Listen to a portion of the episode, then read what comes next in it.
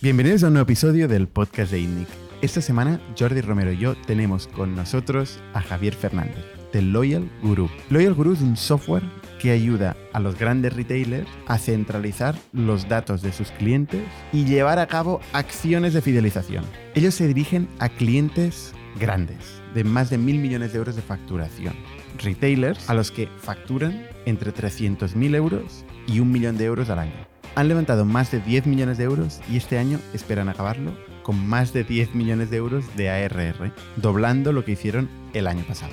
En este podcast vamos a hablar mucho de estrategias de fidelización para retailers, así como de la historia personal de Borja y Javier, de cómo han crecido este negocio hasta ahora. Gran parte de este tiempo en bootstrapping. Y el podcast de esta semana nos lo trae The Nest, el servicio de externalización de la experiencia de cliente, tanto para la moderación de contenidos, la atención al cliente, como para la venta. Permite a los negocios centrarse en su core business y subcontratar la gestión del cliente con call centers por todo el mundo en todas las lenguas a través de The Nest, de WebHelp. Y el podcast de esta semana es posible también gracias a Factorial, que es el servicio que ayuda a las empresas a gestionar sus empleados. Toda la burocracia desde la selección, onboarding, payroll, contratación, firmas digitales, evaluación de desempeño, feedback, comunicación, todo puede pasar en una sola plataforma ahorrando miles de horas a final de año y ayudando a los managers a que deciden con información. Por último, muchísimas gracias a todos vosotros que seguís compartiendo el podcast y nos dais feedback y venís los jueves. Nos encanta recibir vuestro feedback. Así que sin más, os dejo con la historia de Javier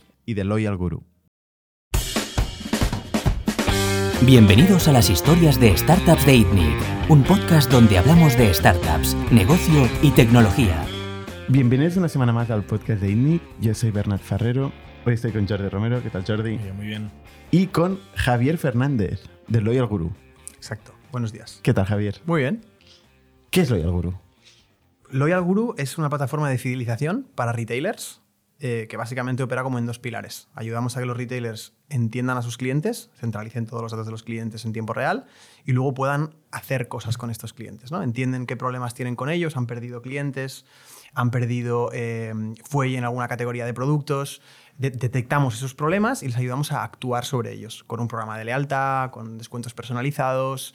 Al final, eh, lo que hacemos básicamente es ayudar al retailer a entender su base de clientes y a poder actuar sobre, sobre la misma base de clientes. Y es un SaaS, una plataforma SaaS muy centrada, como sigo, en, en retailers. Con este pitch, un CRM cualquiera entraría en la definición. Eh, tipo un HubSpot. Es, es, es, es buena pregunta porque... Muy nos- genérico el pitch. Sí. Estoy Sí, mirando sí. la web y lo que dices tú Claro. y falta, falta algo ahí. Pues os, os explico. Sí, sí. Cuando, yo creo que la clave es cuando decimos información de clientes. ¿no? Si tú en un HubSpot intentas meter 40 millones de transacciones mensuales que puede estar generando un grocer, no sé, nosotros tenemos, yo qué sé, Día, ¿vale? Día, Día Supermercados, ¿no? Una empresa que factura 10 billones de revenue y que tiene, opera en cuatro países y está generando, pues eso, 50 millones de, de recibos, ¿vale? De que alguien está comprando. Cada recibo tiene 20 líneas. Pues imagínate, ¿no? Registros, millones y millones. Tú en un HubSpot no puedes meter eso. Vale. Entonces nosotros cuando decimos info de cliente, decimos info de cliente de verdad, ¿vale? O sea, transacciones online, ¿Qué offline. tipo de cliente tenéis? Nosotros vamos a, a retailers que están en una franja alta, es decir, somos enterprise grade, ¿vale? Tenemos clientes tipo Mango, tenemos clientes tipo, pues eh, ahora estamos arrancando todo el proyecto de Decathlon por todo el mundo, eh, Día, es decir, hablamos de clientes que- Grandes, grandes, retailers sí, sí, grandes, grandes, con grandes. mucho volumen, mucho dato, mucho cliente. Mucho volumen, mucho dato, mucho volumen. Hay mucha, mucha, mucha país también. Vale. Es decir, somos cross-border, cross-country, currency. Entonces, hay una parte que, en cuanto a la comparación con CRM, acaba ahí porque dices, oye, un CRM, a, eh, a grosso modo, acaba siendo una tabla de clientes y hacen cuatro cosas.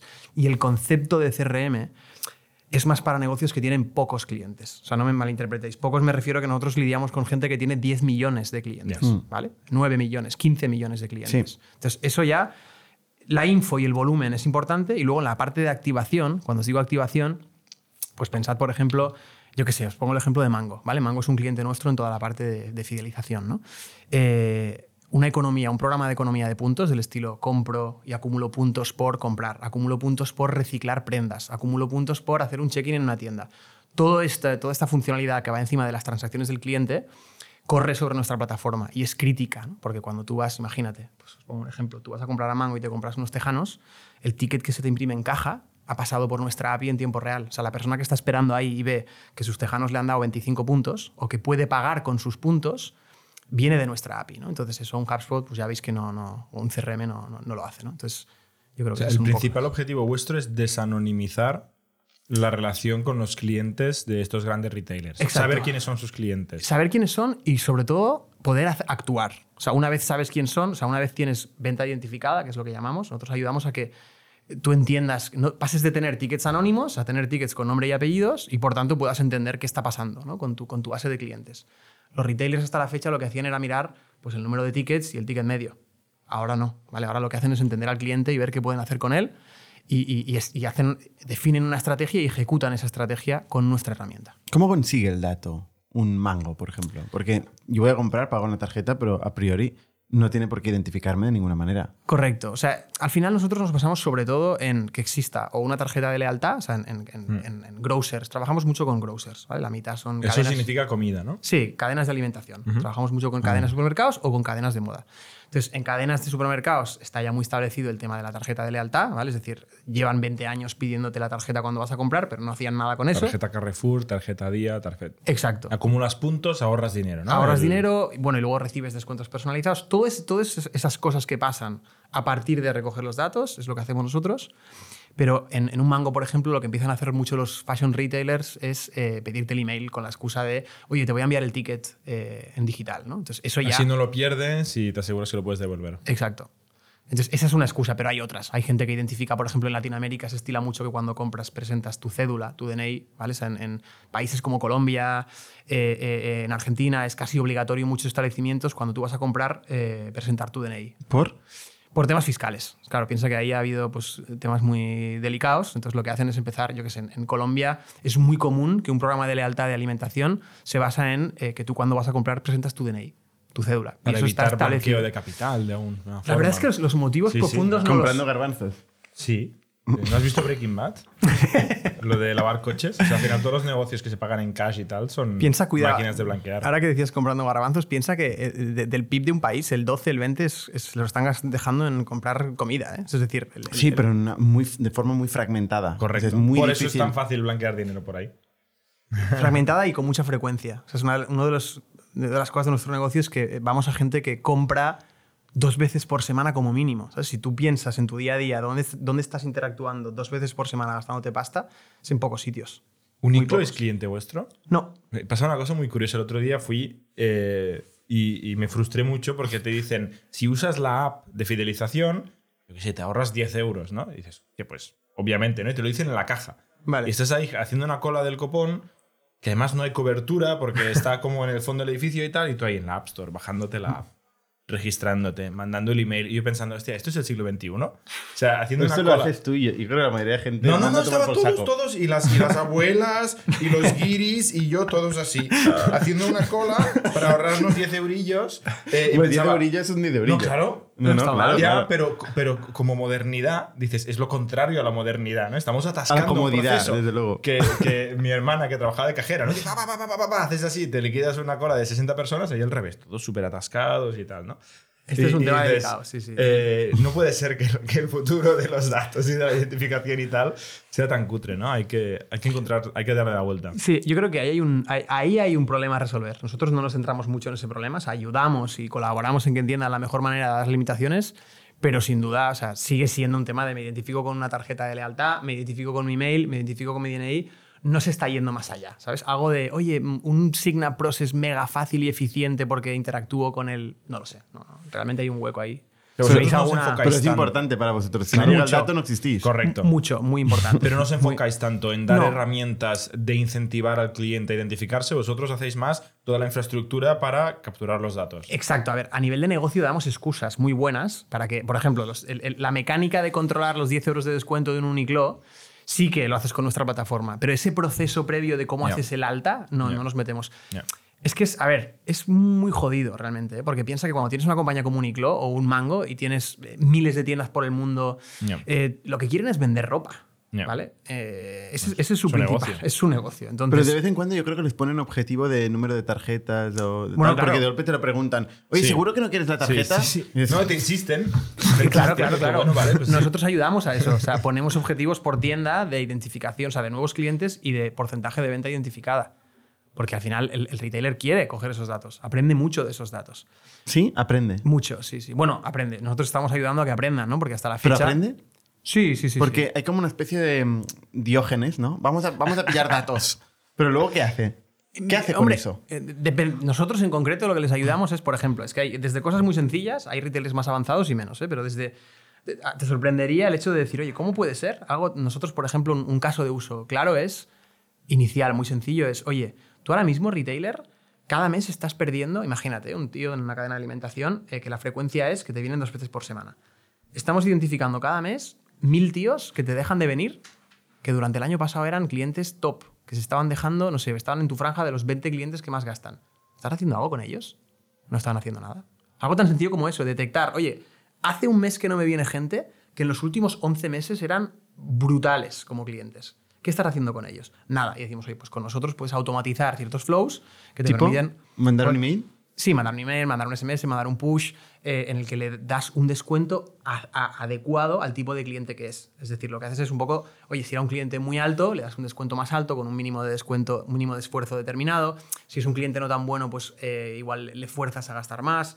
Hay toda una inteligencia en cómo asignas, por ejemplo, un descuento a una persona que has perdido, ¿no? Para recuperarla. Y vosotros, digamos, esta, este matiz de saber si es una persona con más o menos dinero, cliente más o menos bueno, que compra tejanos o compra garbanzos, dependiendo, ¿eso está editorializado? O sea, ¿vosotros hacéis, crafteáis este algoritmo o es todo magia y lo hace un machine learning? Hay, hay- trabajamos de dos maneras. Nosotros dentro del producto tenemos una cosa que se llama un audience management, ¿vale? Que le permite al marketero decir, pues imagínate, como una especie de...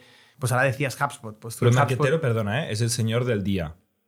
Eh, El, eh, empleado de día en este caso. en- un, tío de staff de día que es el, el head of marketing o de loyalty de Vale. día. o- o el- o Y este conoce sus clientes, sabe que quiere que compren garbanzos y lo que sea. Sí, tiene un conocimiento del negocio Vale. y entiende en- incluso en qué categorías quiere pues, potenciar si los garbanzos o las verduras, Vale. O, o las, o las bebidas energéticas. Vale.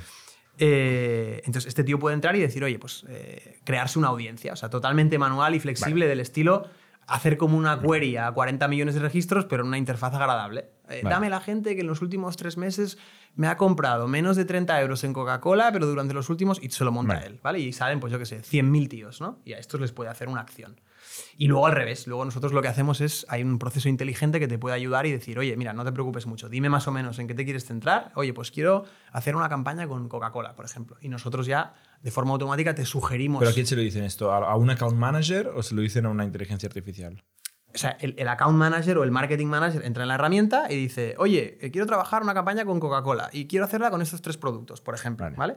Nuestra plataforma te sugiere 10 audiencias distintas, con 10 problemas distintos y con un nivel de descuento eh, sugerido. Oye, pues a estos tíos hazles un 5, a estos tíos regálale 3 eh, euros en su próxima compra.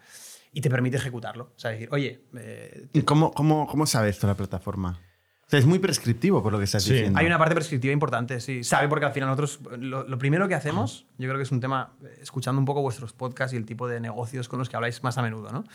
Nosotros somos un B2B puro de cliente eh, grande, ¿no? Entonces hay un, hay un proceso de integración. O sea, nosotros cuando vendemos nuestro software, pues igual estamos entre uno y tres meses integrando esta solución, ¿vale? Con, en, en los sistemas del cliente. Y hay una parte de esa integración que es que les pedimos tres años de histórico. O sea, nosotros tenemos pues, la P&L de nuestros clientes, con detalle, todas las transacciones de todo el histórico. Entonces, claro, ¿eso qué nos hace? Pues bueno, que todo nuestro sistema prescriptivo tenga toda esa info de tres años estructurada, ¿vale? O sea, es una de las ventajas, nos movemos...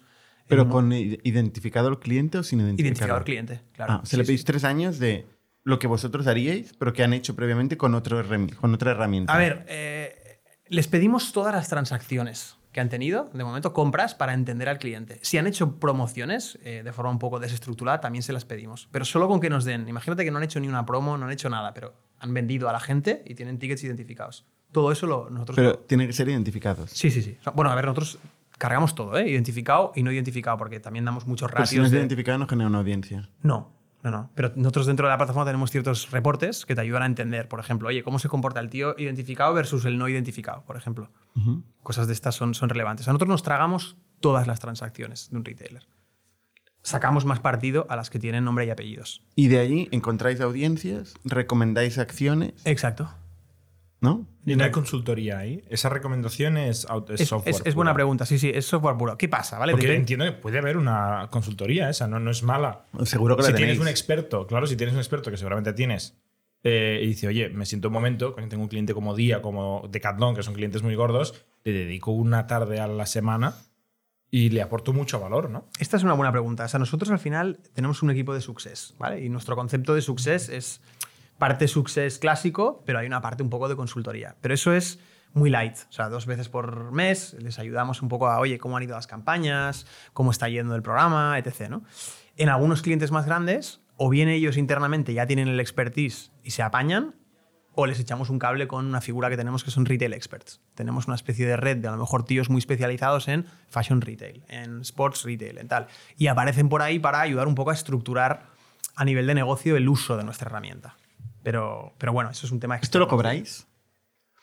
Eh, lo cobran ellos. O sea, nosotros el, el success sí que lo cobramos, o sea, es una parte de nuestro fee, digamos.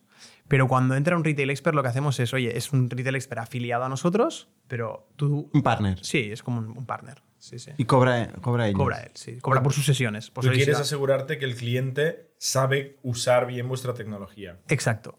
Sí, sí. Y Y simplemente le pones en contacto con alguien Con que gente se asegurará que, le dé que conoce caña el sector y que y que le aportará valor, con lo cual seguirá renovando el contrato o gastando más. Exacto. Sí, sí. Eso es clave para nosotros en algunos clientes. ¿Y quién, quién es el líder en el mundo o vuestra referencia que hace lo mismo que vosotros? A ver, nosotros, eh, uno de los problemas que tenemos, o de, las, no sé, de, las- de la naturaleza de nuestro producto, es que nos pasamos de ancho. ¿vale? O sea, nosotros tenemos, sea, resumiéndolo mucho, tenemos como tres áreas de operación. El CDP, que es el Customer Data Platform, que es donde centralizas la info y creas ese perfil único de cliente y que viene a ser la evolución del CRM para retailers. ¿vale? Esa es una parte.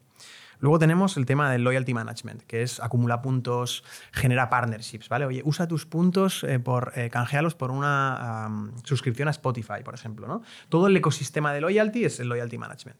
Y luego tenemos un tema que es lo que os decía más para grocers, que es el offer personalization. Dar descuentos personalizados a gente en base a unos criterios.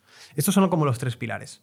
En los tres tenemos competencia de diferente índole, ¿vale? Pues en el CDP pues nos comparan, yo que sé, a veces competimos contra un Salesforce, ¿vale? Salesforce dice, oye, yo es que ahora tengo Customer 360, que es un producto que ahora llaman ellos CDP. Pero luego, bueno, pues como en todo, estos tíos son muy genéricos y a la que tienen que entender cómo va una industria, pues ahí eh, eh, caen, ¿no? Entonces, en CDP, Salesforce es un competidor fuerte.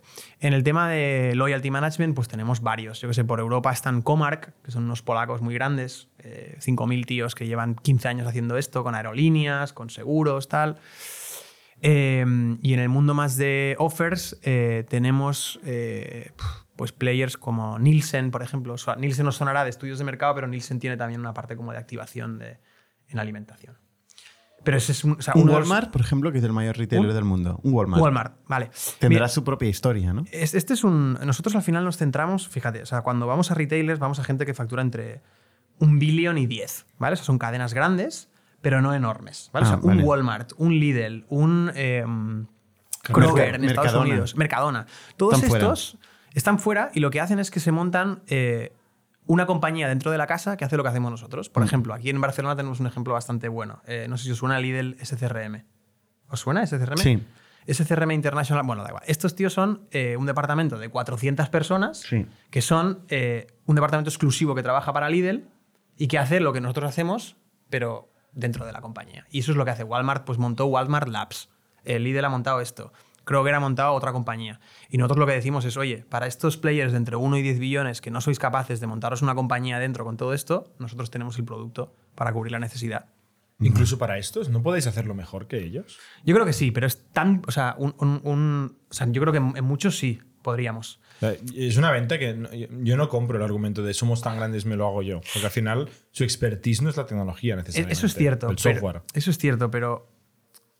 Un- Uno, uno de los retos más grandes que tenemos nosotros, como, como compañía, no sé, joven de tecnología moderna, es que estamos vendiendo. O sea, el proceso de venta a un Decathlon, ¿vale? O el proceso de venta a un día es un infierno, ¿vale? O sea, estás 8 o 12 meses hablando con stakeholders de diferentes departamentos, 20 tíos por un lado, 30 por el otro, 40 por el otro. O sea, el, el tema de el pol- la política que hay, el proceso de ventas es muy complicado, ¿vale? O sea, el, el conseguir que la gente se fíe de una compañía joven eh, que no es eh, Salesforce es muy jodido. Entonces, imagínate ya en un, en un- en un Lidl, ¿vale? Ya. En un Lidl que es una compañía alemana que factura 80 billones de euros Claro, y que, no entra es que en su la cabeza. escala es tan bestia, hay tanta escala en el retail que no existe tecnología. O sea, Walmart fue de los pioneros en generar este tipo de tecnología y que montaba data centers. Sí, No, pero ya bueno. no es que montara Sí, el sí. software, es que montaba los data centers y, montaba. Y mira Amazon, Amazon. y Amazon se inventó el cloud. Claro. Eso quiere decir que al final Walmart y Amazon seguramente usen Workday, por decir algo, o, o Oracle para la gestión de sus empleados. Factoria no usan, eso seguro. Factoria no usan, ¿no? Tienen dos millones y pico de empleados, me parece, Walmart y Amazon cada uno.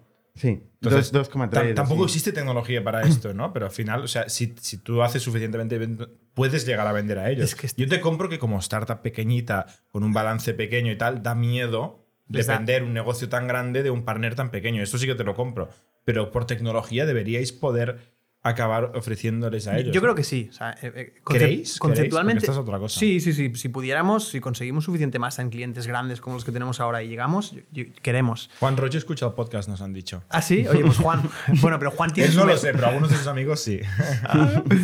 Fíjate, o sea, estos, eh, para que os hagáis la idea, están zumbados en el sentido de que hay Cuidado muchos que te estoy diciendo que escuchan el No, bueno, como no serán, como no, no sé, bueno, para que entiendas la dimensión del- del- de este tipo de gente, muchos de estos grandes están planteándose hacer su propio eh, Amazon AWS o su propio Ah. GCP.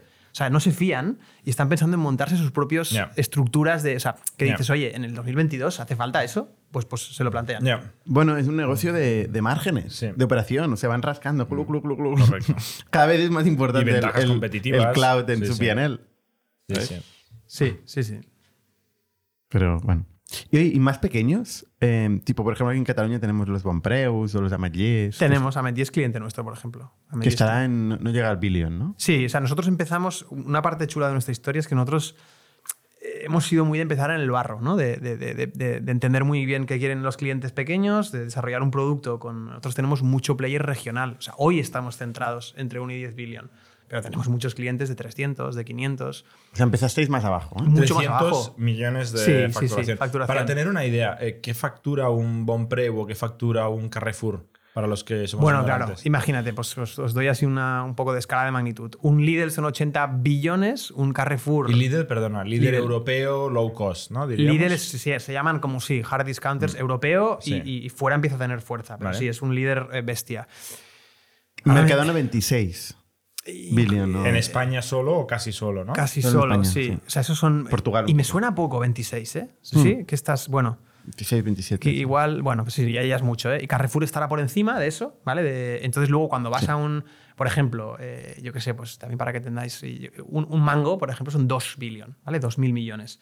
Y un Amedie, pues igual pues está entre 400 y 1.000. No puedo dar el número, pero bueno, más o menos va por ahí.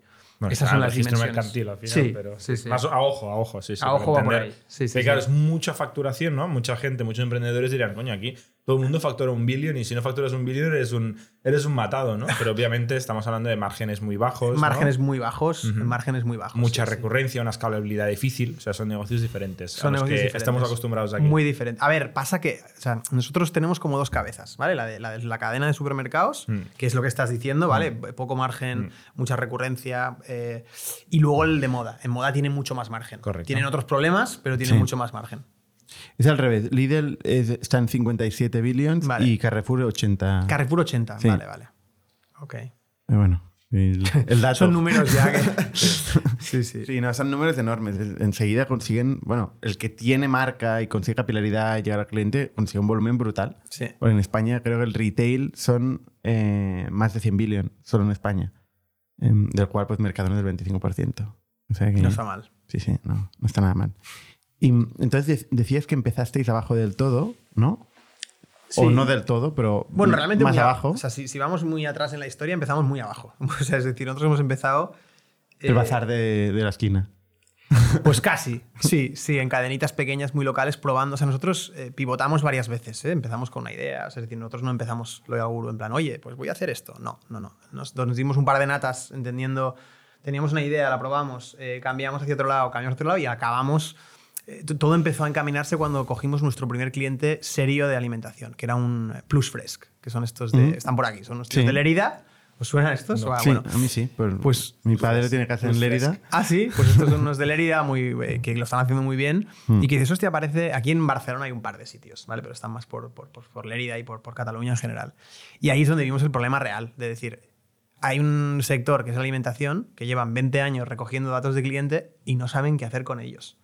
No están haciendo nada, no está profesionalizado, no hay una buena infraestructura para gestionar eso y es Big Data. O sea, el problema es que vas a gente que tiene el servidor ahí en la habitación y, y- y le dices, oye, no, es que con esto no, no, no vas a tirar, ¿no? Entonces, bueno, ahí vimos un hueco bestia para empezar a, a desarrollar todo ese tema de la fidelización y el cliente. O sea, el primero fue Plusfresh. Sí, sí, de los primeros fue Plusfresh. Y luego a partir de ahí fuimos cogiendo más, más clientes, pues tenemos a Medje, tenemos clientes incluso, pues yo qué sé, lo llamamos regionales, ¿no? Cadenas regionales de moda o de alimentación pequeñas y entonces vimos que, oye, pues si el mismo producto está sirviendo para 20, ya teníamos, yo qué sé, pues 15, 20 clientes regionales, sirve para un mango, sirve para un día y fuimos pues comprobándolo y efectivamente, pues sí, pues servía, funcionaba. ¿Cuál es el origen de, de Loyal Guru? ¿Por qué, ¿Por qué os metéis en eso? ¿Por qué nos metemos en esto?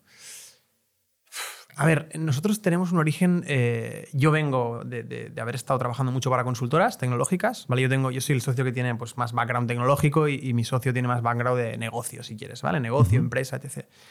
Pero habíamos estado mucho en el sector de consultorías, ayudando pues, a las clásicas, ¿vale? Indras, eh, Deloitte, Accentures, etc. Pero esto es picar código eh, a tanto el kilo, básicamente. Sí, ¿no? sí, esto, esto es. Esto es eh, de- consultoría de código, no de Consu- bueno, estrategia. Yo en con- eh, eh, mi socio estaba más en parte de estrategia y yo tenía un perfil bastante curioso en estas consultoras. Es decir, yo no estaba, yo estaba de freelance y aparecía para proyectos muy concretos, ¿vale? O sea, cuando una consultora quería ganar un cliente en un determinado momento o mejorar su situación, pues yo aparecía tres meses, cuatro y les ayudaba a una mezcla de código, de infraestructura, de propuesta de negocio y cómo cuadrar, ¿no? Y eso en, nos en ayudó. Indra. Pues tú estuviste cuatro años. Sí, o sea, principalmente estuve mucho en Indra, pero durante toda esa época lo que hacía era de freelance para varias. Vale. Sí, no, no lo verás en LinkedIn, pero estaba, estaba por ahí dando vueltas.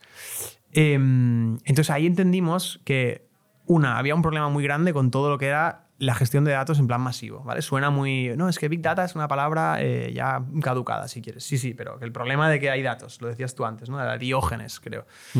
Eh, el problema de que hay muchos datos, que se puede hacer muchas cosas con ellos y que pocas compañías lo están haciendo bien, lo vimos clarísimo en muchísimos sectores. ¿vale? Entonces, venía por una sensación, la inquietud inicial de decir, oye, ¿cómo podemos ayudar a que las compañías realmente empiecen a sacar partido al, nuevo petróleo, si quieres? Y a raíz de ahí fuimos probando varias cosas. Entonces, acabamos eh, en una de las pruebas que hicimos, porque nosotros hicimos bootstrap puro, ¿vale? Empezamos pues, los dos socios con, con nuestros ahorros, ¿vale? Pusimos ahí un poquito cada uno. ¿Qué, ¿Cómo os conocéis? El colegio también. En el colegio. Sí, sí, sí. Íbamos, bueno, jugábamos a hockey, patines. ¿Ah, sí? Sí, sí, sí, jugábamos juntos a hockey y patines y nos conocimos en el colegio. ¿Todavía jugáis a hockey patines? No. no, no, no, no. No sé, quién, no sé qué oyentes tenéis del podcast, pero claro, a la que te oigan un poco fuera no entenderán. Esto del hockey patines es muy, muy local, muy, muy ¿Ah, sí? catalán. Sí, sí, es un deporte a mí muy... me parece muy normal, pero claro, a ¿Sí? de aquí ¿Tú, de, tú de dónde eres? y de Barcelona. Ah, vale. Pues sí, es, es, es muy local, o sea, es muy catalán. eh, ¿No se juega hockey con patines fuera? Un poco. ¿Ah, sí? Sí. Ah, no sabía esto. Bueno, hay Cataluña, creo que en Galicia, Argentina hay o cuatro sea, no hay iluminados. olimpiadas de hockey patines. Pues ahora que me lo dices, yo creo que no.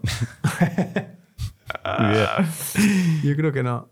Eh, bueno, pues eso, en el colegio, jugando a hockey. y- y- ¿Y ¿Mantuviste la relación?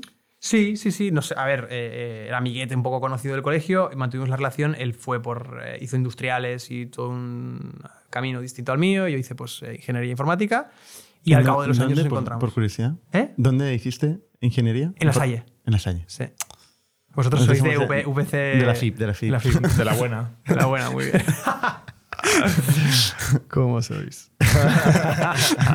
Entonces, mantuviste la relación. Sí, y un día me vino y dijo, yo, yo estaba, yo estaba, como dices tú, ¿no? Lo de, lo, de, lo de vender consultoría al kilo, ¿no? Codo al kilo.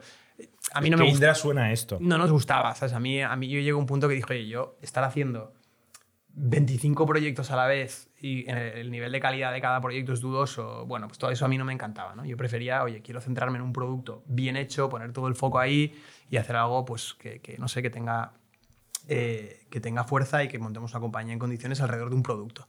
Pero fíjate que tú descubres este problema. Es que justamente esta semana hemos tenido una discusión Vale. sobre consultoras versus startups. Vale. eh, que está colgado el vídeo en el, en el canal de ITNIC. Ok. Y, y muchas veces pasa que hay muchas empresas, muchas startups de producto que nacen en la consultora o trabajando en la consultora, y es tu caso, ¿no? Ujú. Que tú ves muchas cosas, muchos sectores, ¿no? Y descubres un problema. Sí, bueno, te diría que descubro un problema generalizado. Luego, donde descubro el problema real que, que resolvemos es metiéndonos en el barro probando ¿eh? y pivotando Claro. y con ideas. Pero sí que, a ver, me dio un bagaje, o sea, no gustándome la consultoría, no gustándome. Es decir, yo acabé ahí diciendo esto, es que no lo quiero hacer. Pero por no de aquí. gustarte estuviste bastante tiempo. Sí, sí. Pagan bien. A ver, todo. Pagan bien. Eh, Y te da sí, flexibilidad. Si, si te lo montas bien, pagan bien, sí. Y yo tenía mucha flexibilidad. Es decir, lo que me pasó en aquella época es que sí. yo empecé trabajando, imagínate, 100% de mi tiempo para consultora, pero al cabo de dos años yo estaba a media jornada y a otra media haciendo otras cosas. O sea, yo ¿Qué estaba. cosas? Donde cogí bastante. Hockey patines. que tiene, que sí que es internacional, ¿eh? No, Sí internacional, local, como decías. Em, yo monté un pequeño, una pequeña agencia de hacer como MVPs, ¿vale? O sea, teníamos como, eh, yo qué sé, pues te viene el típico de una empresa, de un, de un máster que viene con una idea y dice, oye, quiero probar mi idea, pues un MVP, ¿no? Ujú. Tenía una pequeña agencia que hacíamos eso, pequeños MVPs para, para, para emprendedores que estaban empezando a hacer cosas. Eso también me dio bastante mili, de entender, oye, cómo montar proyectos rápido, eh, con un scope muy claro y con in- intentar unos resultados muy Qué claros. difícil es hacer un MVP. Muy difícil, sí, sí, muy difícil. ¿Llegaste a esta conclusión o no? Sí, a ver, depende, claro, es que es lo de, lo de siempre, ¿no? ¿Qué, qué, qué es un MVP, ¿no? Es decir, el MVP, ¿quieres que sea una cosa realmente chutando en clientes y que funcione? ¿Quieres un- enseñar una demo y con eso estás contento porque ya puedes enseñar más o menos un flujo de un, de un cliente haciendo una serie de cosas? Entonces, sí, sí, yo creo que hacer un MVP real como compañía, probando tu producto en un cliente, es muy jodido, yo creo. Yo creo que al final es un skill que es imprescindible para cualquier empresa, pero no el primer día, siempre. Siempre. Porque siempre hay nuevas ideas, vamos a abrir este canal, vamos a probar este producto, vamos a tal, y siempre hay que, que pensar en MVP. 100% de acuerdo. Sí, sí, yo creo que es una mentalidad. Es una mentalidad. Pero claro, cuando lo, lo- lo ofreces como servicio, como agencia, es que yo, nosotros en Indic también hemos estado ofreciendo estado, vale. eh, algo parecido, ¿no? Y, y dices, bueno, ¿y ahora qué? ¿Qué hago con eso? ¿No? Si, si falta hacer, seguir haciendo MVPs durante años con cada nueva cosa que quieras hacer, ¿qué haces con esto? ¿No? A ver, en, en mi caso en concreto lo hacíamos para un tercero. Entonces ese tercero obtenía su MVP, era el output. Pagaba y ya sí, está. y ya está. Next. Sí, sí, sí. Y eso fue, por ejemplo, durante Ahí es donde nosotros nos equivocamos y nos metíamos. El ahí os barro. de hecho, metíais en el- nosotros nos no metíamos. recomendamos a los fundadores subcontratar el MVP. Por Ya. la misma razón, desde el otro punto de vista, ¿no? Claro. Al final, eh, tú pagas, el otro te tiene que cobrar porque tiene que pagar su alquiler y, y su- y sus cosas. Pagas 20.000 euros y tu idea original no era exactamente lo que el mercado quiere y ahora qué. ¿Sabes? No tienes esa capacidad de ir haciendo la microiteración, el cambio, el, el, el Pero tú feedback crees- loop de cliente. Yo, yo aquí tengo dudas, por ejemplo, depende, ¿no? Es decir, a mí ahora, por ejemplo, seguro que a vosotros pasa 100 100.000 veces más, pero a mí la gente me viene, oye, es que yo tengo una idea, eh, pues lo que hacéis los jueves, pero, pero un tío que no es de background técnico y dice, oye, pues yo tengo esto y quiero, me está costando encontrar un CTO, me está costando encontrar un co-founder, pero quiero probar la idea y tal, tal, tal. ¿Y qué haces cuando has probado la idea? Bueno, o sea, de alguna forma él eh, puede empezar, al menos probando y demostrando la idea, empezar a, a, yo qué sé, pues a convencer o a enamorar a un CTO, a hablar ¿Con, con... qué? Con un, con un MVP que ha subcontratado a una agencia. Sí, yo no lo veo tan... A ver, decir, puede ser, ¿eh? Puede ser. O sea, hay mil caminos para llegar Claro, a Roma. es que en el fondo... sí. No, y nunca sabes, bueno, a yo todo lo cada día pasado... descubro nuevos que me sorprenden más, ¿no? O sea, se puede ser, puede ser que, que co- consigues hacer probar una, una versión mínima de lo, que, de lo que tú quieres ofrecer al mundo y con esto puedes convencer a gente, sí, sí, sí. Y puede ser con agencia, puede ser con un primo que programa, puede Sí. ser con un conjunto de opciones. Sí, sí, sí. Eh, pero está claro que con esto solo no, No, hombre, harás no, nada, ¿no? O es sea, sem- que, este proceso tiene que ser iterativo y para siempre. Sí, sí, sí. Yo lo de la mentalidad del MVP, lo, lo, al menos nosotros intentamos, ¿eh? incluso en la casa, una feature nueva determinada, si tiene envergadura suficiente, casi hasta a veces la enfocamos con un concepto de MVP, si quieres. O sea que sí, sí. lo vemos. Entonces, hay un momento donde tú decides eh, hacer un salto y montar un producto. sí, Y dejar todo, todo dejar esto. todo esto, sí, sí, sí. Eh, ¿Y, y cómo es este momento? O sea, ¿qué pasa? ¿Qué pasa en tu cabeza en este momento que dices, dejo Bueno. todo esto que, que me está funcionando, estoy facturando? Yo creo que es un- un- un- una mezcla de, de- de decir, oye, no veo que el impacto que vaya a tener mi esfuerzo y mi tiempo en demasiados proyectos distintos tenga sentido. O sea, a mí no me interesaba. Es decir, yo estar disperso en 35 cosas, eh, creo que no, ¿sabes? Que mucho abarca, poco aprieta. Y, y llegó un momento en el que dije, vale, ya he aprendido lo que, no sé, suficiente, si quieres, o tengo un bagaje que me sirve para ver ciertas cosas. Y ya no quiero más de esto. No quiero más de proyectos en consultoría, no quiero más de trabajar para... Porque claro, lo de los MVPs, sí, hay algunos que salen bien y otros que hay un, ilu- un iluminado que te dice, pues mira, este es el scope y luego cuando sale o cuando vas trabajando con él te lo cambia cada semana. Bueno, ya sabéis de qué va todo esto. Sí. ¿no? Eh, Pero como debe ser, ¿eh? Porque sí, ojalá vi- vieras la luz y dijeras, ya tengo claro mi business plan de 10 años. Pues mira, com- como, en realidad estoy contigo y es lo que debe ser, yo no quería lidiar en ayudar. Claro, es decir, claro. oye, ya me lo hago yo, ¿sabes? Y me monto, nos montamos nosotros nuestro producto. Y en aquel momento yo creo que era un momento también de, de, por ejemplo, todavía, yo ahora tengo dos niñas, por ejemplo, no tenía, o sea, pues tenía mi, mi chica si quieres, pero no tenía una familia, es decir, es, es como más fácil asumir ciertos riesgos, ¿no? Y en aquel Vale. momento dije, vale, es ahora. Y, y nada, pues ahí, pues ese, yo creo que ese fue el momento. Entonces, ¿quién tiene la idea? Es lo que os decía, que nosotros no empezamos con esta idea, ¿vale? Por ejemplo, me viene Borja, eh, me lo encuentro en... eh, Pero ¿quién, arrastra a quién? O sea, esto es lo que quiero. Yo creo que fue, fue mutuo, ¿vale? Es decir, yo estaba ya dejando, un- dejando todos estos proyectos poco a poco porque en mi mente ya sabía que no quería hacer eso y quería centrarme en un producto y estaba un poco alerta de, oye, ¿qué quiero hacer? Pensando ideas. Y Borja me vino con, oye, quiero montar el TaskRabbit español. O sea, ¿Sabéis lo que es TaskRabbit? vale, bueno, que ahora hay por aquí muchos, ¿vale? Quiero montar el TaskRabbit español porque he estado un tiempo por San Francisco y esto me ha encantado y tal. Entonces yo dije, ostras, me gusta, pero lo veo complicado. Bueno, entonces a raíz de ahí empezamos, ¿vale? No te diré un TaskRabbit español, pero empezamos una idea que derivaba de eso. Y de ahí, pivotando dos o tres veces, acabamos en Loyal Guru. Sea, ¿empezáis vosotros dos? Nosotros dos. ¿Quedáis por, por, por las mañanas en una oficina? Bueno, el, el empezar de verdad fuimos nosotros dos, dejamos todo y ponemos, montamos una sociedad y con pocos ahorritos de cada uno contratamos a, a- a dos developers que conocíamos de, de nuestros pasados trabajos. O Y sea- empezamos cuatro. Cuatro Para personas. hacer TaskRabbit. A ver, en realidad fue una derivada. Si quieres, lo que empezamos, eh, montamos como una especie de e-commerce de personas. ¿Vale? O sea, tú, oye, quiero coger a. Esto es ilegal, ¿eh? de perfiles Suena- profesionales, si quieres. suena- Suena mal, ¿no? En el y más ahora con las nuevas leyes de, de riders y tal. Sí, Ah. de hecho, de hecho, a ver, eh, nosotros empezamos, imagínate, el concepto inicial Marketplace era. de servicios es lo que querías decir. Exacto.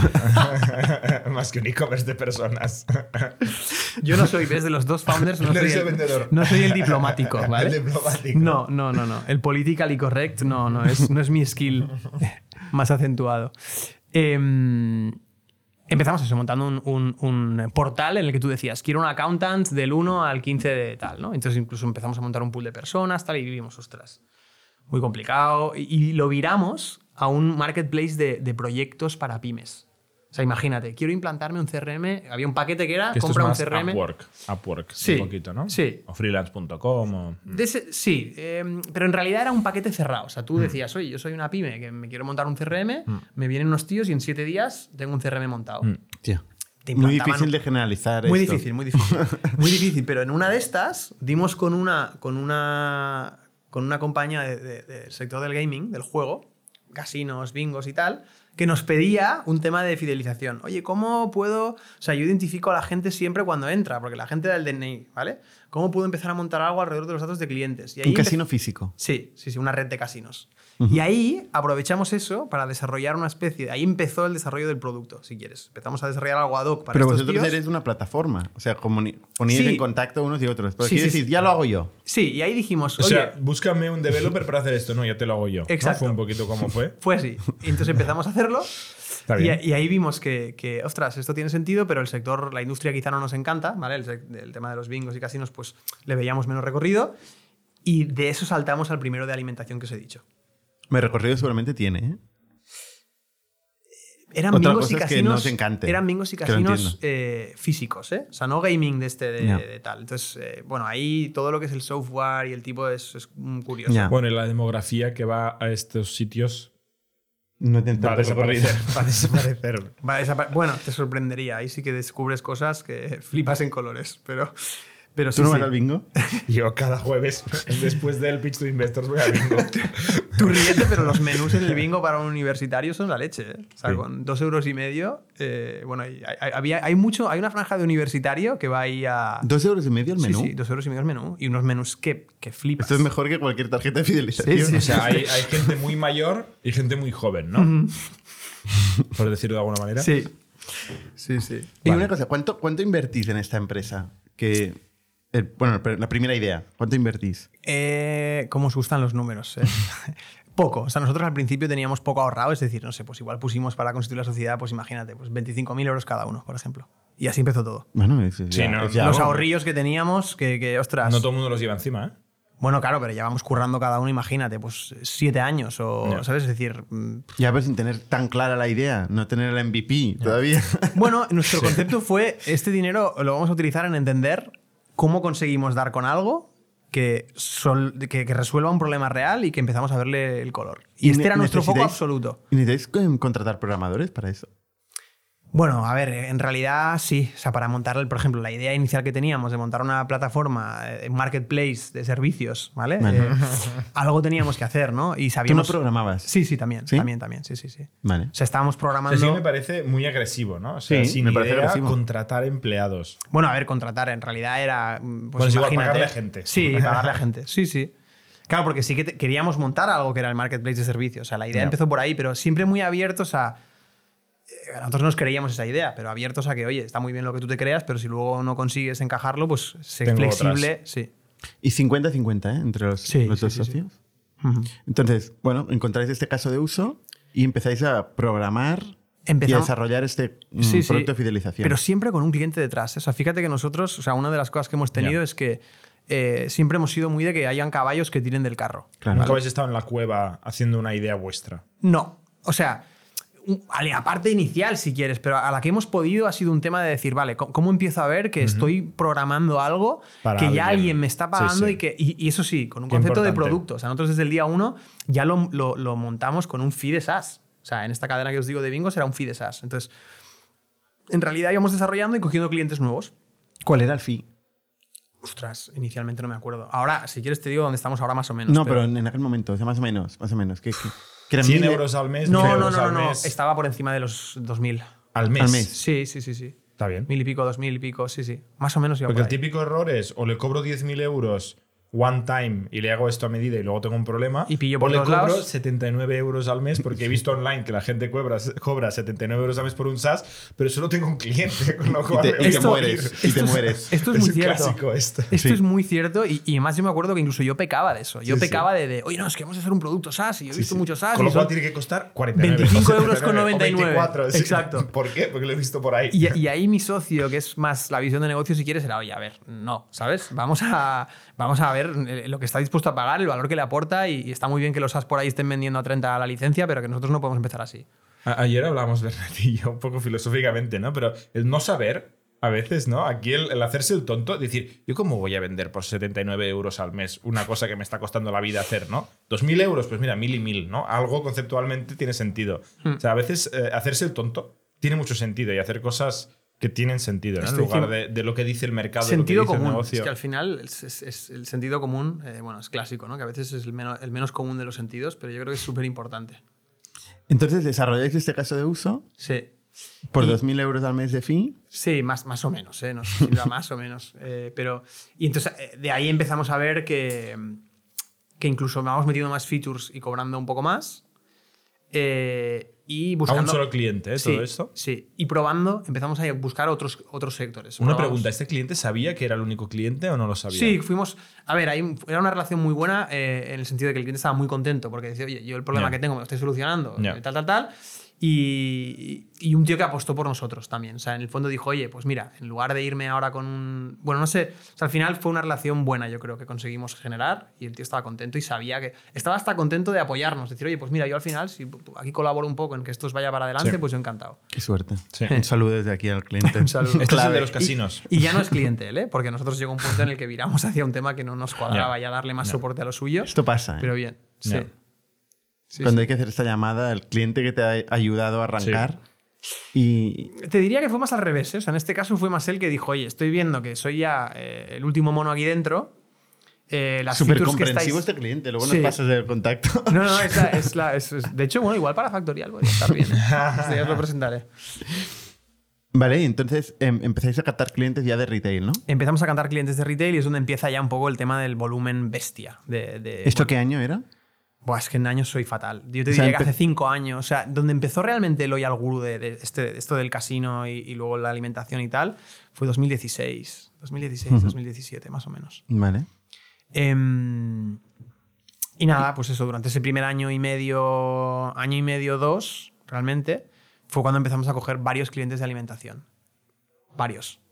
Pequeños, ¿vale? Eh, y entonces llegó un momento en el que dijimos, vale, oye, está muy bien esto de bootstrapear, hemos comprobado que hay una idea que tiene sentido y hay clientes pagando por ella, pero empezamos a estar compitiendo con gente que es demasiado grande para nosotros. O sea, lo que nos pasaba es que decíamos, oye, necesitamos fuelle, necesitamos pasta, necesitamos darle mucha más caña al producto, a los equipos, a todo, porque ya empezamos a tener, en, todo esto, no sé si os pasa a vosotros en Factorial, en nuestro sector hay una cosa que se estila mucho que son los RFPs. ¿Vale? O sea, una compañía dice, oye, pues tengo una necesidad, abro un request for proposal, ¿no? abro aquí un documento explicando lo que quiero que me cubran y se presentan, pues yo qué sé, 15, 10, 6 compañías.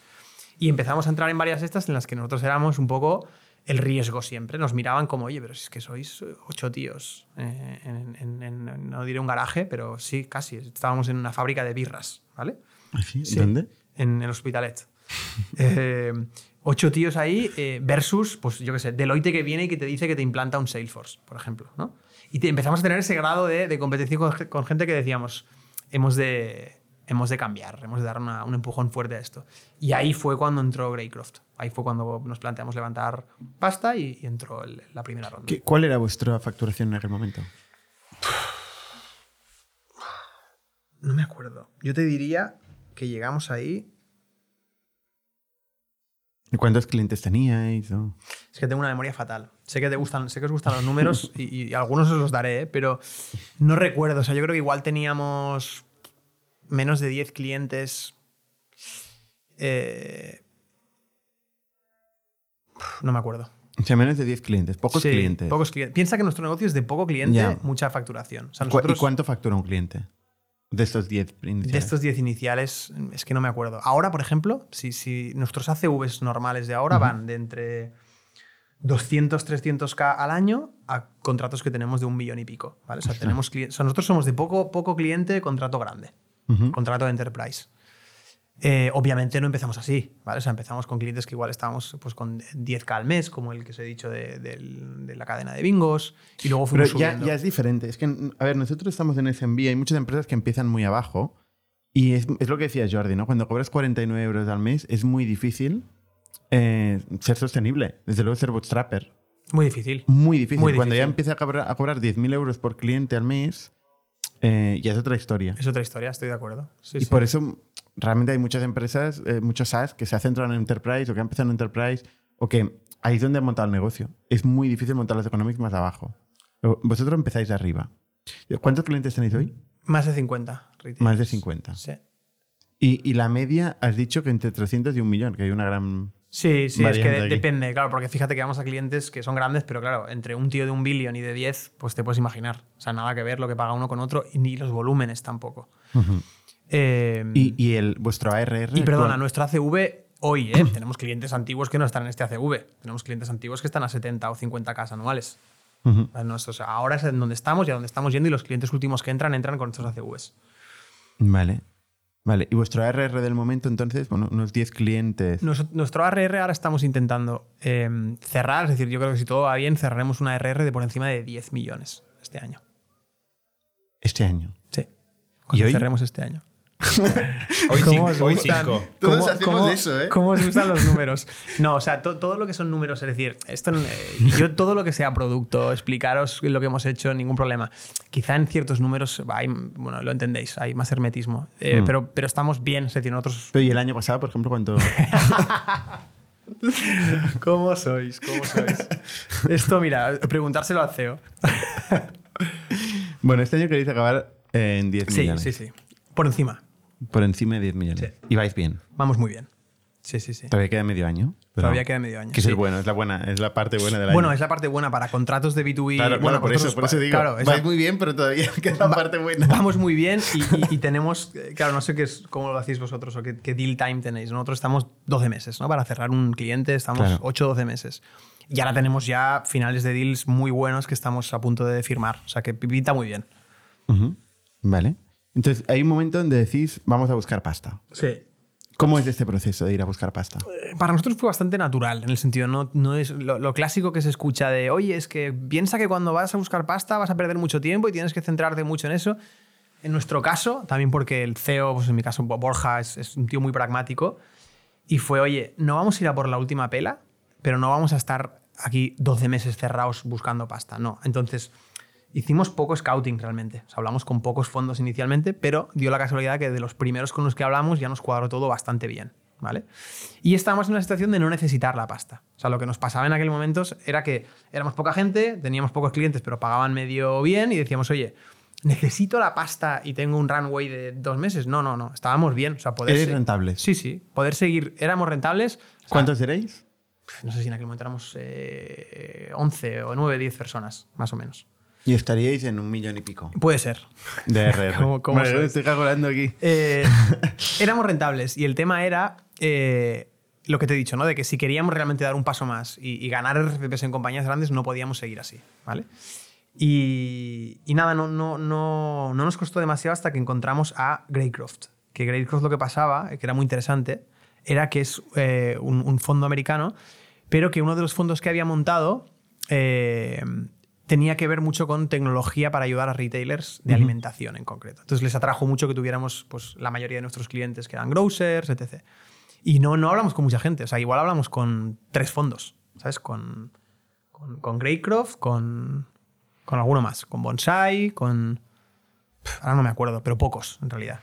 Qué suerte. Sí. Una sí, sí. primera ronda hablando con tres inversores. Fue muy rápido. sí. Bueno, a ver, son rentables.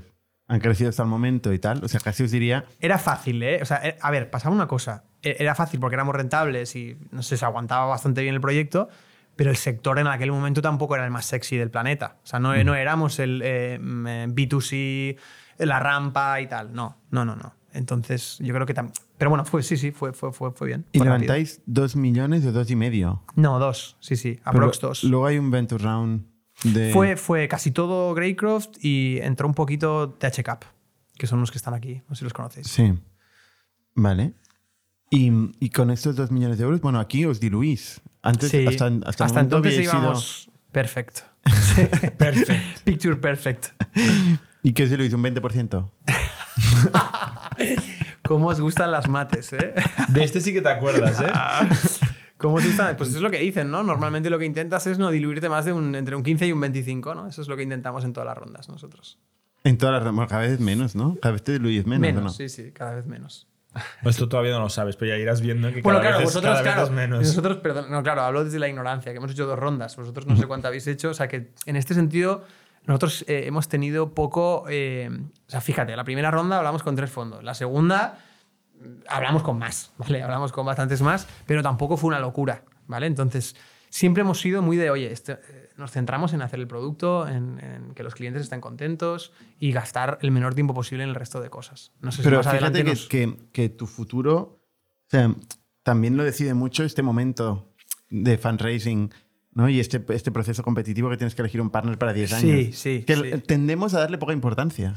Pero te estás casando con alguien que, que va a tener un trozo de tu casa.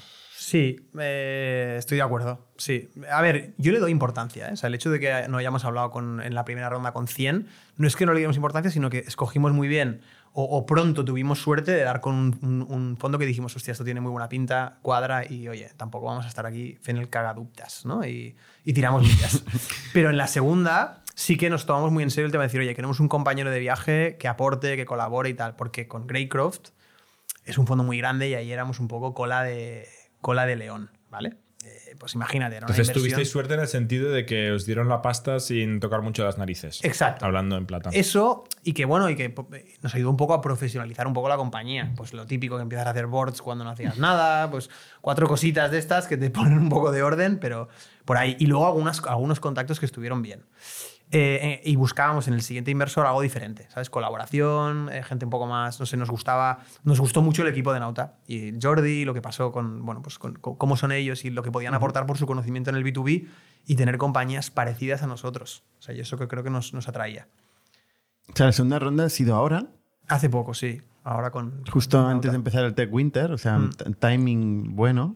Timing bueno, sí, sí. Em, 8 millones de euros.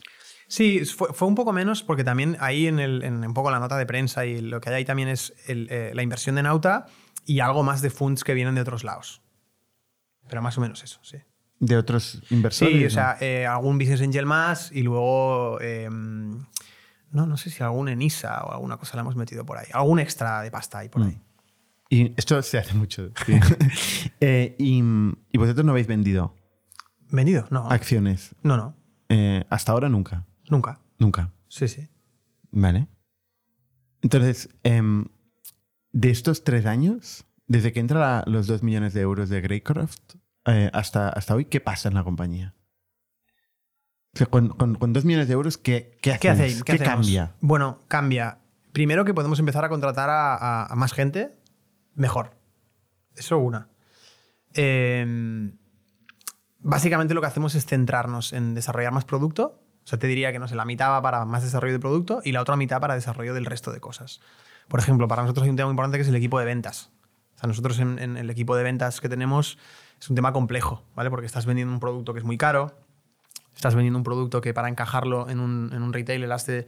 O sea, hay casi una labor, no te diría de consultoría, pero el tío que vende ha de entender, oye, qué piezas tiene eh, el puzzle al que me estoy enfrentando, qué pieza le falta y cómo la mía cuadra con la que le falta. ¿no? Entonces, todo Claro. eso, dicho así rápido, es complicado. ¿no? Entonces, montar un equipo de ventas que empiece a ser autónomo, que tenga las herramientas para entender el sector, entender el producto, es complicado.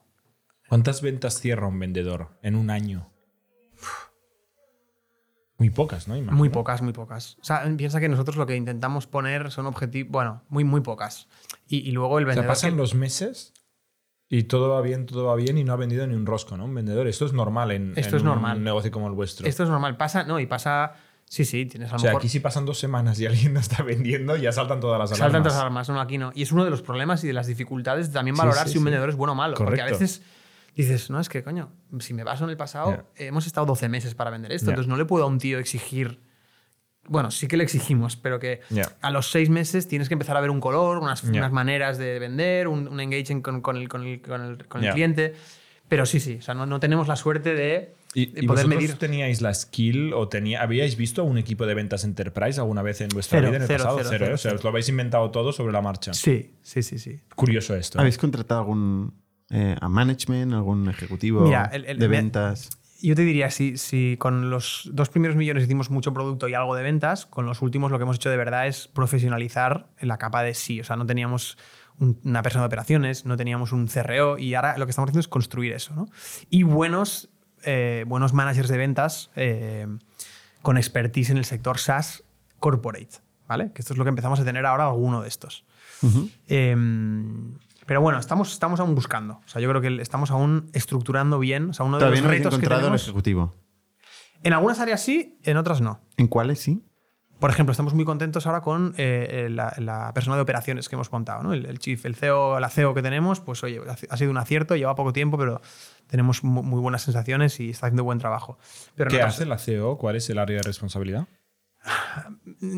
Resumiendo mucho, nosotros tenemos, yo qué sé, pues producto e ingeniería, por un lado, tenemos ventas y luego el resto. Pues la CEO está un poco comiéndose todo el resto. El resto. Sí, el resto Que es, es imagínate. finanzas, recursos humanos. Success también, o sea, tenemos Vale. ese pequeño departamento de Success Vale. y de Delivery. O sea, dentro de Success, claro, lo que os decía, ¿no? Cuando integramos, eh, yo creo que hay una diferencia, sea, haciendo una analogía a vuestro, a Factorial quizá, ¿no? No lo sé.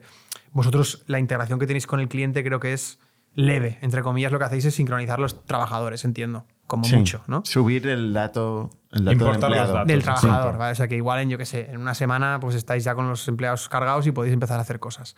Sí, Desde luego. En nuestro caso no, ¿no? En nuestro caso estás, pues tienes que integrar las ventas a tiempo real, eh, etc. ¿no? Entonces hay un equipo de delivery que ayuda a que eso pase. O sea, que guía al cliente a que diga, oye, mira, estas son nuestras APIs. Dada tu situación, pues mejor usa esta API y, y, oye, no, pues si ves por aquí, ves por allá. Y les ayuda un poco a estructurar cómo conectarse con nosotros. ¿Esto por qué os lo decía? Sí, pues la, la persona de operaciones tiene debajo también de su ala ese- esas personas.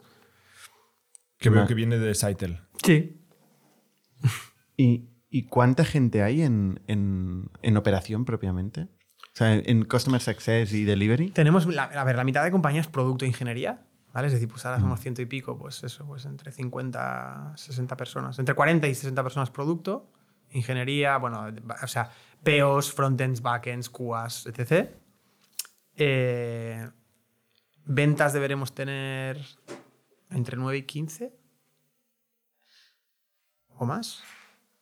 Eh, y success, no sé, 10, 15 personas más. No sé decirte exactamente, pero bueno, por ahí van los números. Vale. ¿Y del revenue que vendéis, qué parte es servicio y qué parte es software? Todo, o sea, a ver, todo es software, ¿vale? Lo que pasa es que eh, ese equipo de Success, por ejemplo, es como parte del servicio de support, si quieres, ¿no? Cuando tú Vale. software y dices, oye, pues te- tengo que darte un support por si pasa cualquier cosa. Todo es software. ¿Pero lo eh, facturáis aparte o...? No, no, no, todo es, o sea, todo es un fee. eh, Ah, vale. Todo es un fee. Tenemos un, un modelo de negocio en el que hay un fee fijo. Entonces, Anual. Cerramos contratos a tres años, pero el fee se paga mensualmente.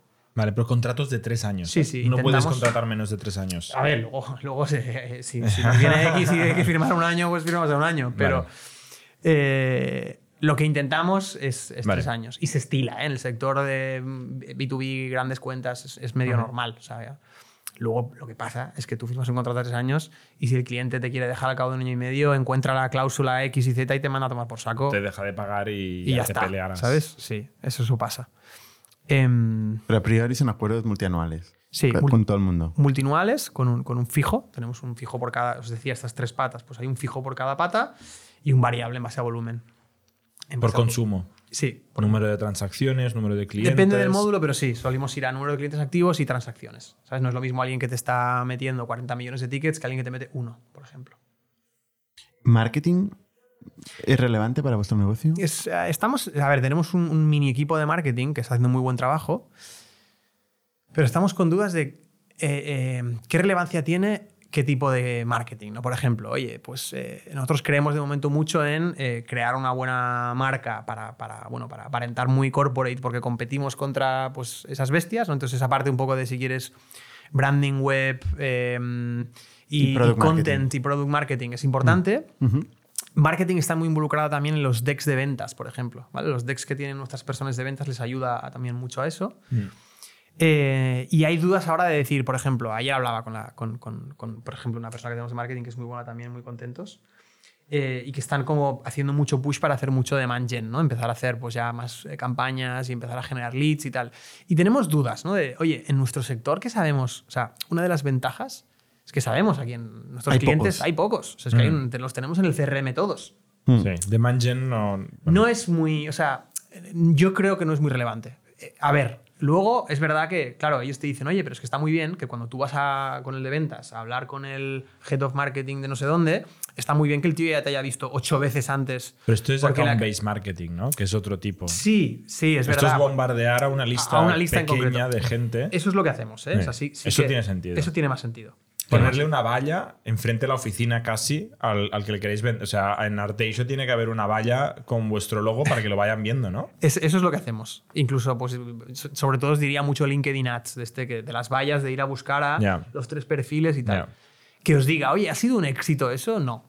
Ya. O sea, creemos que tiene buena pinta y tal. Es que no hay una acción final, ¿no? Es un tema más de, de top of mind. Guatemala. Sí, Exacto. Exacto, sí, sí. Vale. Entonces, el, el- vuestro go-to-market funciona como, o sea, el lead viene de, de una lista que tenéis desde el primer día. Sí. Sí, a retailers entre, ¿no? Has dicho un billón y Sí, sí, no sé sí. cuántos, Tal 10 cual. o 20. Tal cual. ¿Cuántos Y- hay ahí? ¿Hay 100? ¿Hay 1000? Bueno, en el mundo habrá... No, hay mu- en el mundo hay muchos, sí, pero, pero bueno, que son. con- o sea, viene de ahí, viene de listas que sacas, pues las típicas, ahora no me acuerdo de los nombres, pero hay típicas listas eh, por país de trabajar y filtrar bien el CRM Ujú. y eh, asociar un poco de incluso, no sé, industrias entre tus account executive para que se centren en, pues este se centra en fashion, este en grocers y este en lo que sea. Y minar, claro, ahí sí que es. ¿Tenéis SDR? Hemos probado varios esquemas. Sí, tenemos un par de personas que podrían ser una especie de SDR, si quieres. El esquema clásico de SDR, BDR, tal, tal, tal, yo creo que no nos ha funcionado. ¿vale? O sea, No. estamos yendo a- estamos encontrando. O sea, para nosotros es muy relevante el account que tiene contactos. ¿vale? O sea, por ejemplo, nos interesa Ya. mucho un tío que viene de haber estado 15 años trabajando en una cadena de retail o Ya. en un proveedor para una cadena de retail, porque conoce a todos los retailers del país. Ese Ya. nos interesa mucho, por ejemplo. Y, y- y- y- generar reuniones. O lo que nos es muy difícil es hacer meetings de calidad con la gente que, con los ICPs, con la gente que nos interesa, ¿no? Y, estos tíos que tienen buen expertise en. Es que a veces. No sé si estoy derivando mucho la conversación. No, no, no, va, me paráis. Vale. Eh, a veces es lo que hablamos del sentido común, ¿no? De decir, no, es que SDR es BDR. Oye, oye, a ver. Nosotros vamos a grocers y, y retailers, ¿vale? ¿Quién conoce los tíos que nos compran en, en grocers y retailers? Pues gente que ha estado ahí 20 años en el sector dando servicios a estos tíos. Pues búscate a esta gente. Estos son nuestros account executives. Gente que ha estado pues, mucho tiempo en eh, Día, por ejemplo. Gente que ha estado mucho tiempo en retailers en Francia, en Italia. Y esos son, o, o dando servicios a estos tíos. ¿no? Y eso es lo que nos Y son metemos. full cycle, ellos mismos prospectan, hacen las reuniones. Sí, a ver, son full cycle, pero ayudaos de eh, un departamento que, bueno, en realidad es una persona hoy y que van a ser más, que es pre-sales. O sea, nosotros tenemos una figura que acompaña al account executive, que es la que tiene mucho más conocimiento del producto eh, técnico, si quieres, que el tío de account no tiene tanto, ¿no? Que es más otra cosa. ¿Y a quién reportan los account executives? ¿Tienen- ¿Hay un manager de venta, un Sí, director de sí, sí, ventas? hay un director de ventas. Hemos ido probando varios varios. Eh, hemos ido probando varios, de hecho. O sea, eso es un tema, ¿ves? Ahí hemos de encontrar un. Es, es complicado. Em, yo estoy muy involucrado en las ventas también, por ejemplo. O sea, yo como CTO tengo un perfil en el que en muchos de los contratos de estos largos, en las reuniones iniciales y finales, estoy muy involucrado. También. ¿Ah, sí? Sí, para ver cómo van las ventas, para ver cómo va el pre-sales, para ayudar. Bueno, habrá integraciones también, ¿no? Habrá que desbloquear problemas tecnológicos. Hay una reunión clara cuando estás en el proceso de ventas. Una es que el, el de marketing dice, oye, espera que te traigo a toda la plantilla de IT para validar que esto lo puedo meter en casa. Sí. Esa es clave. Y no es, es trivial. Eh, No es trivial, no es Tendrán trivial. sistemas cutres a veces. Bueno, siempre. El, el siempre. 95% de las veces, este es uno de nuestros retos, si quieres.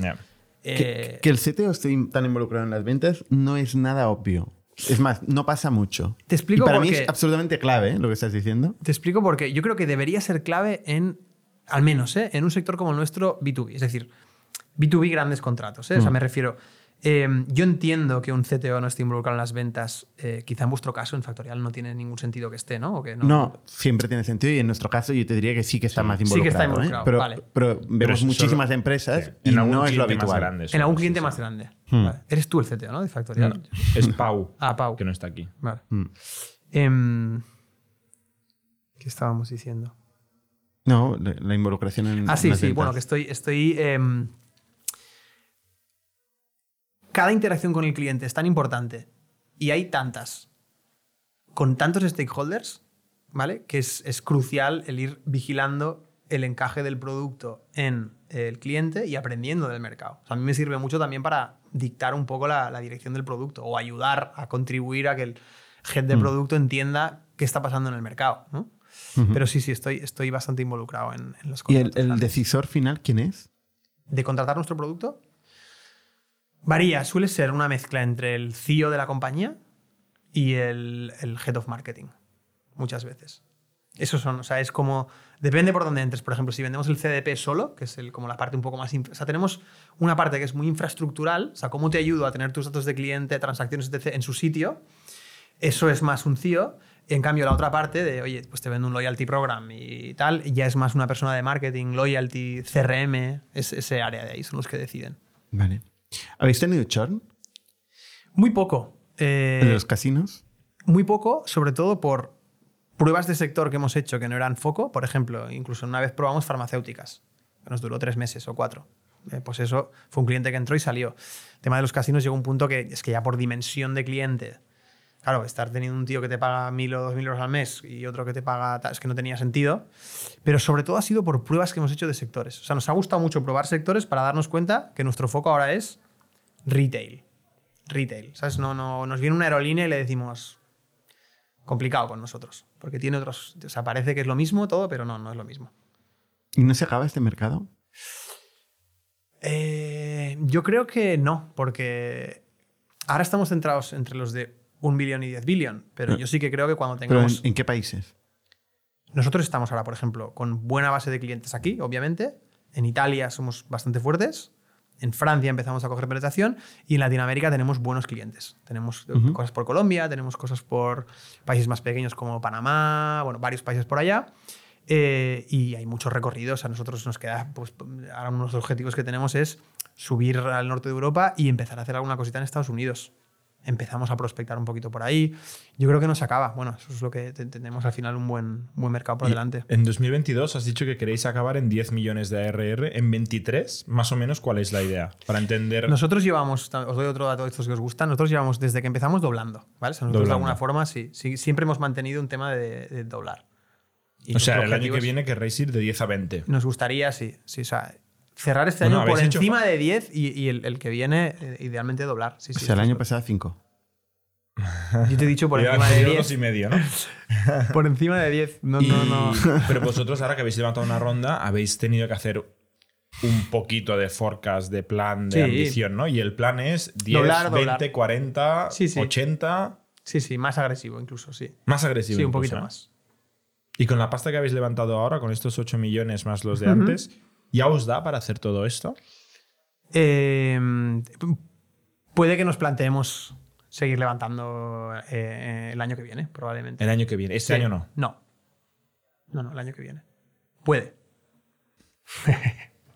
Vale. Y si, si alguien os ofrece 50 millones por la empresa, ¿vendéis? Mm, No. ¿O 100? A ver, nosotros ahora creemos, ¿vale? Que tenemos un proyecto por delante que puede ser eh, muy grande y que puede coger un... Y, y nos gusta, ¿eh? O sea, estamos involucrados en un, en un proyecto que nos gusta. O sea, para nosotros es muy importante que el día a día de lo que estamos haciendo venimos al revés, ¿no? De estar en un tema de lo que os decía, la consultora y tal, y dices, oye, esto no es el tipo de vida que quiero tener, ¿sabes? 24 por 7 estar haciendo esto, ¿no? Entonces ahora estamos con una vida que es mucho curro, ya lo sabéis, ¿no? De lo que estar involucrado en estas cosas, pero nos gusta y vemos un proyecto de, de lar- de largo recorrido. Y, y, mm, y de crear una compañía grande, creemos, porque tenemos estos tres productos, pero hay muchas más cosas que se pueden hacer. Nosotros a largo plazo pues tenemos...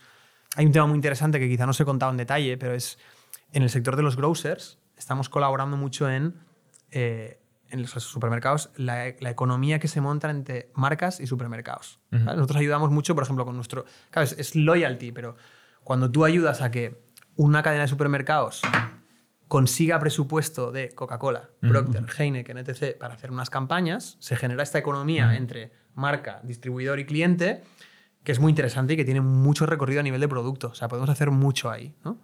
Eh, y, y- y vemos un buen recorrido. Entonces, de momento, nuestro foco es darle caña a la compañía. O sea, vuestro crecimiento vendrá más del multiproducto, ¿no? De ir eh, generando más soluciones para los clientes que tenéis, que tienen mucha capacidad de pago. Mm, o sea, hay- nosotros hacemos bastante upsell con multiproducto, pero el futuro de verdad, a finales, piensa que nosotros podemos acabar teniendo, si conseguimos una buena base de retailers y de grocers y fashion retailers, eh, una muestra muy relevante de, de este sector, que es muy relevante en cada país, en todos los países. Es decir... eh, Pero igual menos de mil clientes. Sí, pero claro, igual menos de mil clientes que imagínate, estás ya co- copando, pues eh, yo que sé, por daros un ejemplo, en España, yo que sé, el 30% de la venta de alimentación se hace, ahora no sé los números, pero para que me entendáis, pues está Carrefour, Lidl y dos más que hacen el 30%, pero es que el otro restante son players con los que nosotros potencialmente acabaremos teniendo. Entonces, ¿qué vale el poder estar gestionando los datos de- del 70% de la alimentación o del retail de un país. ¿vale? Se llega a un punto que eso bueno, genera otras oportunidades en un futuro de colaboración importantes. Benchmarking, ¿no? En, Vender, en- en el vender tema, datos. o sea, en el tema de Growser, sobre todo, en lo que os decía de las marcas. Las marcas van locas. O sea, tú piensas que un- uno de los problemas grandes que hay es que Danone, por ejemplo, o, o Coca-Cola, no tiene acceso a sus clientes. Mm. No sabe quién son. Llevan históricamente gastándose pastizales en anuncios por la tele y en eh, estudios de mercado, pero no, no saben lo que le compra eh, Barnat, Jordi, no lo saben. Entonces, la única manera que tienen para saberlo es lo que les da el distribuidor. Ya, y el GDPR aquí bien, ¿no? Bueno, sí, sí, no. Para nosotros el GDPR es, es- es vital. O sea, todo, hacemos un tema de consent management con todo nuestro CDP.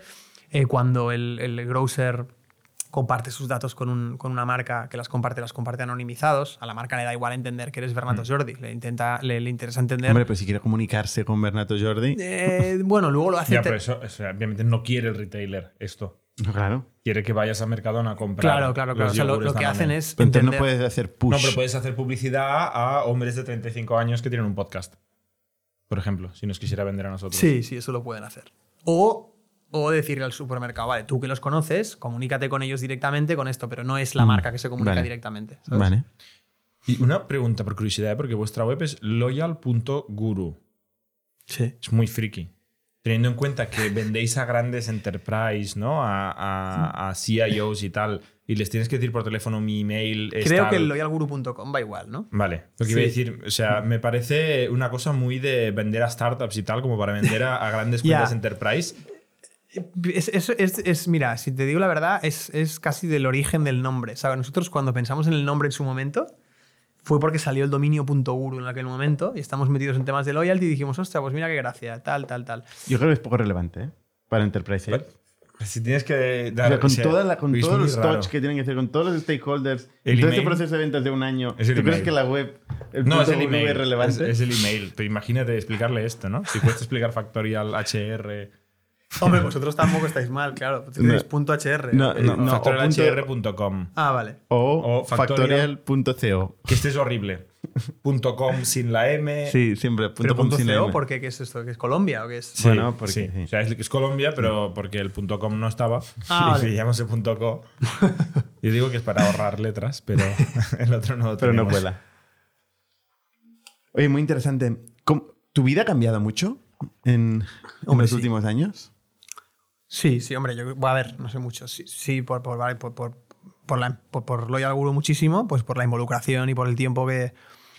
Por el espacio mental, te diría realmente. O sea, esa sensación de que al final tienes el, el espacio mental totalmente copado 24 por 7 con esto, ¿no? Intentas ir bajando el nivel, porque yo qué sé, pues ya lo que os decía, ¿no? Pues ¿Tienes familia? tienes niñas, quieres estar con ellas, eh, pero al final eh, esto no para nunca, ¿no? Y, y sobre todo cuando tienes ¿Consigues eh, conciliar? estoy intentando eh, ser bastante estricto con los fines de semana. ¿vale? Eso sí que estoy llegando a un punto en el que el sábado y domingo intento no tener llamadas de curro, intento. O sea, y, y creo que últimamente lo estoy consiguiendo. Entre semana ya es otra fiesta. Entre semana sí que creo que necesito mejorar un pelín más el tema de la conciliación porque se entrega. O sea, y más ahora con el remoto. No sé si os pasa o, bueno, gente que escucha el podcast, el, el tema de, estar en remoto en nuestro caso es que es eh, yo desde que me levanto hasta que ceno, estoy todo el rato ahí en la pantalla y como delante de la pantalla casi mal, a veces no hago deporte.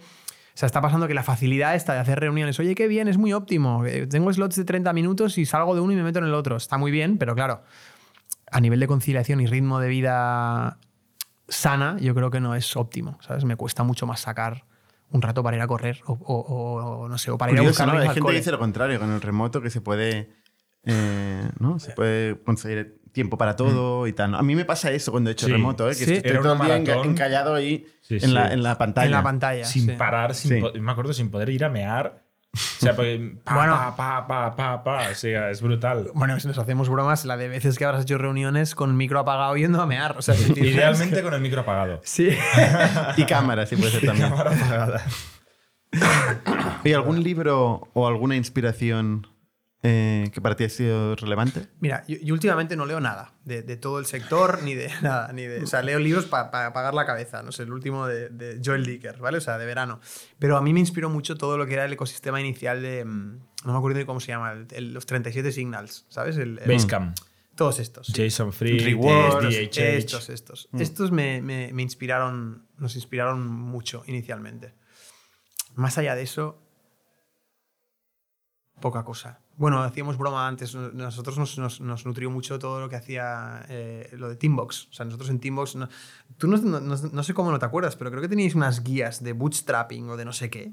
Hacíamos muchas cosas. Muchas que hemos cosas. hecho muchas cosas muchos años y al final no cabe todo en la cabeza. No, pues eso Pero nos, puede eso nos- ser, sí. eso o nos sí que sirvió hablábamos mucho. que éramos de los primeros en hacer Ruby on Rails en general. Eh, y- ¿Vosotros hacéis Ruby on Rails también?